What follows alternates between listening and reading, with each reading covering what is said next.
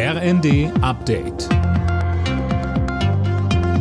Stündlich neu. Auf den Punkt informiert. Ich bin André Glatzel. Guten Tag. Der Zugverkehr in weiten Teilen Deutschlands ist heute Morgen offenbar absichtlich lahmgelegt worden. Davon gehen die Deutsche Bahn und Verkehrsminister Wissing mittlerweile aus. In ganz Norddeutschland war bis in den Vormittag der komplette Bahnverkehr wegen Problemen mit dem Funk eingestellt worden.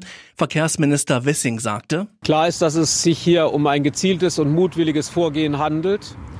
Deswegen werden auch strafrechtliche Ermittlungen geführt. Die Hintergründe dieser Tat sind derzeit noch nicht weiter bekannt. Bei der Explosion auf der Krim sind drei Menschen ums Leben gekommen. Die russischen Behörden gehen davon aus, dass ein mit Sprengstoff beladener LKW explodiert ist. Die Brücke, die auch ein wichtiger Nachschubweg für die russischen Invasionstruppen in der Ukraine ist, wurde schwer beschädigt. Das ganze Wochenende über tagt die Expertenkommission in Sachen Gaspreisbremse. Montag sollen dann erste Ergebnisse vorgestellt werden. Denkbar ist eine Einmalzahlung, aber auch ein Gaspreisdeckel zumindest für einen gewissen Grundverbrauch.